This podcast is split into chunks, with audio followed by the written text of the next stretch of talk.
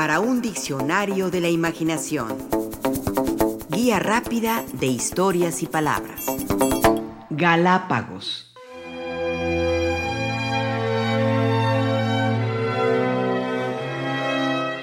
Un grupo, más bien de volcanes inactivos que de islas, semejante a lo que podría ser nuestro planeta después de una conflagración total.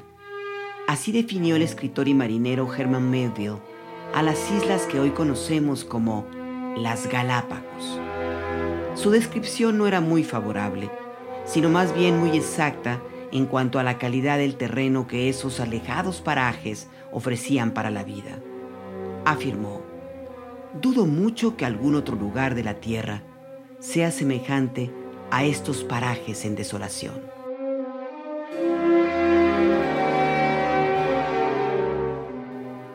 Melville, el gran autor de Moby Dick, llegó a las Galápagos en 1841 a bordo de un ballenero. Su espíritu de aventura lo llevó ahí lo mismo que su necesidad de ganar algo de dinero para sobrellevar la vida. No encontró mucho en las Galápagos, pero sí inspiración para escribir un libro sobre esas islas. Lo tituló Las Encantadas, compuesto por 10 textos cortos. Los dos lados de una tortuga, roca redonda, un vistazo desde redondo, la fragata y el barco fantasma, la isla de Barrington y los piratas, la isla de Carlos, el rey de los perros la isla de Norfolk y la historia de la chola viuda, Overluz el ermitaño y las islas de Hood y prófugos, abandonados, solitarios, sepulcros, etcétera, etcétera. En uno de estos textos escribió que uno de los aspectos notables de esos lugares era su dificultad para habitarlos. Se lee, aún en las ruinas más desoladoras, puede el chacal hacer su cueva y convertirlas así en su hogar.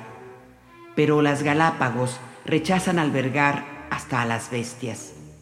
Ni el hombre ni el lobo las habitan, tan solo los reptiles, las tortugas, las enormes serpientes, las arañas y esa broma pesada de la naturaleza conocida con el nombre de iguana.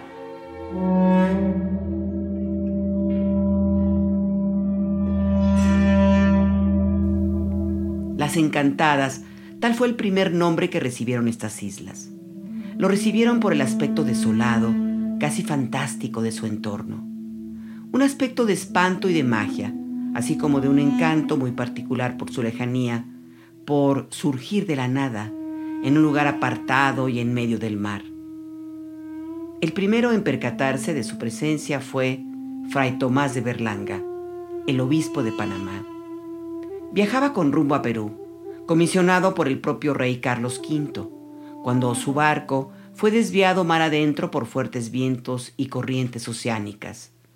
A las tres semanas de navegar, descubrió unas islas.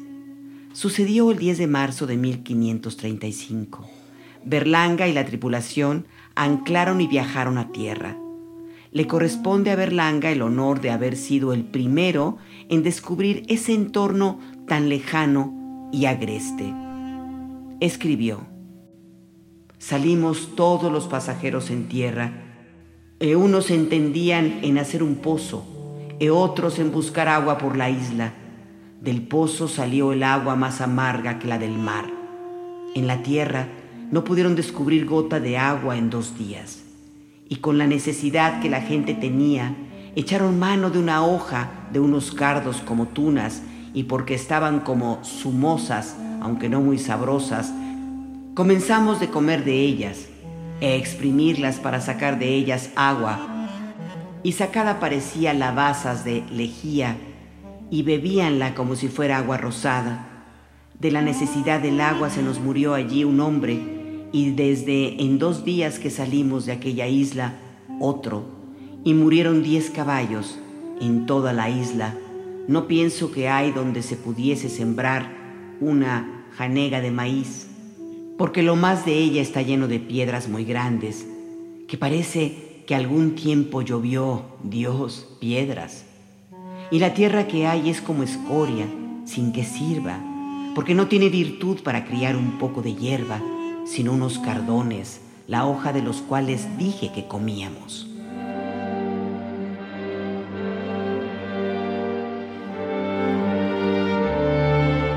El capitán Diego de Rivadeneira fue quien les dio el nombre de las Islas Encantadas.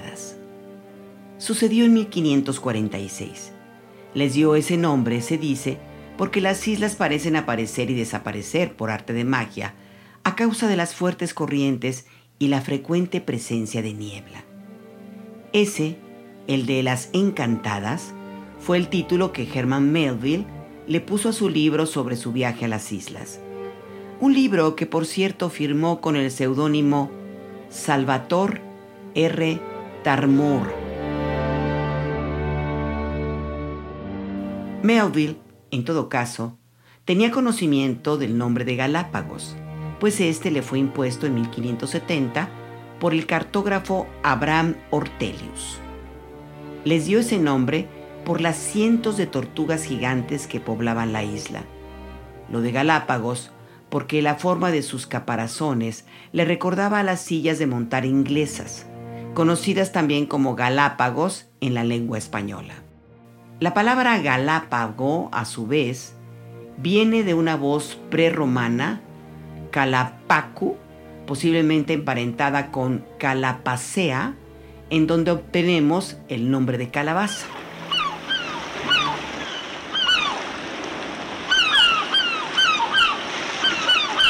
Las Islas Galápagos, que pertenecen a Ecuador, están situadas en el Océano Pacífico. Son un grupo de 13 grandes islas, 6 pequeñas y varios islotes más pequeños, unos 107, resultado de la actividad volcánica de la zona. Si bien su aspecto es inhóspito, albergaban una gran población de iguanas, aves, focas y tortugas. Al propio Herman Melville le llamaron la atención estos grandes quelonios. Esto escribió en Las Encantadas. El sentimiento más profundo que despertaron en mí fue el relativo a la edad, pues parecían eternas y en efecto ningún otro ser viviente alcanza la edad de las Galápagos, lo cual no es fácil de aceptar, máximo cuando estos animales son capaces de sobrevivir todo un año sin alimentos teniendo su caparazón como valija para sobrevivir. ¿Qué otro ser está dotado de su propia fortaleza para sobrevivir el paso del tiempo?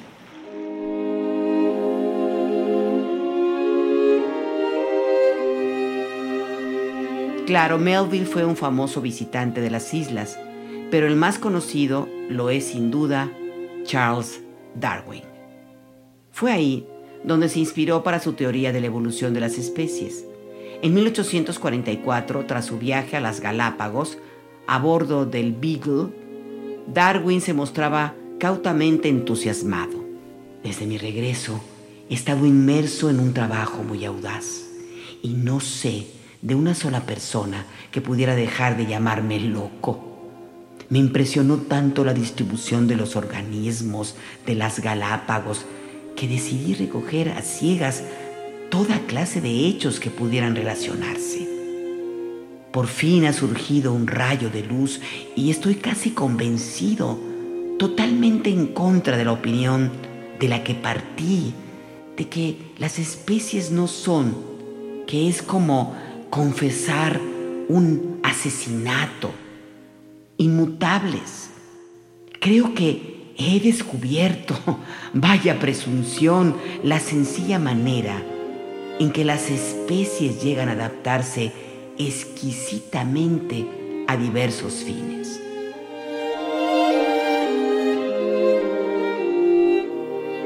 Darwin publica su obra más importante, El origen de las especies, en 1859.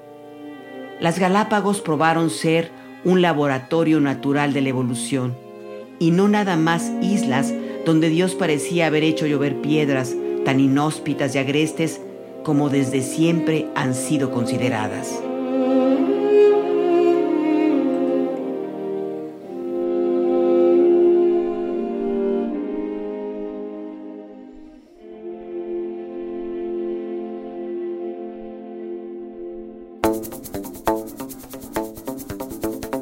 Participamos en este programa Juan Ramírez, Rafael Méndez, María Eugenia Pulido, Mauricio Carrera y Pilar Muñoz.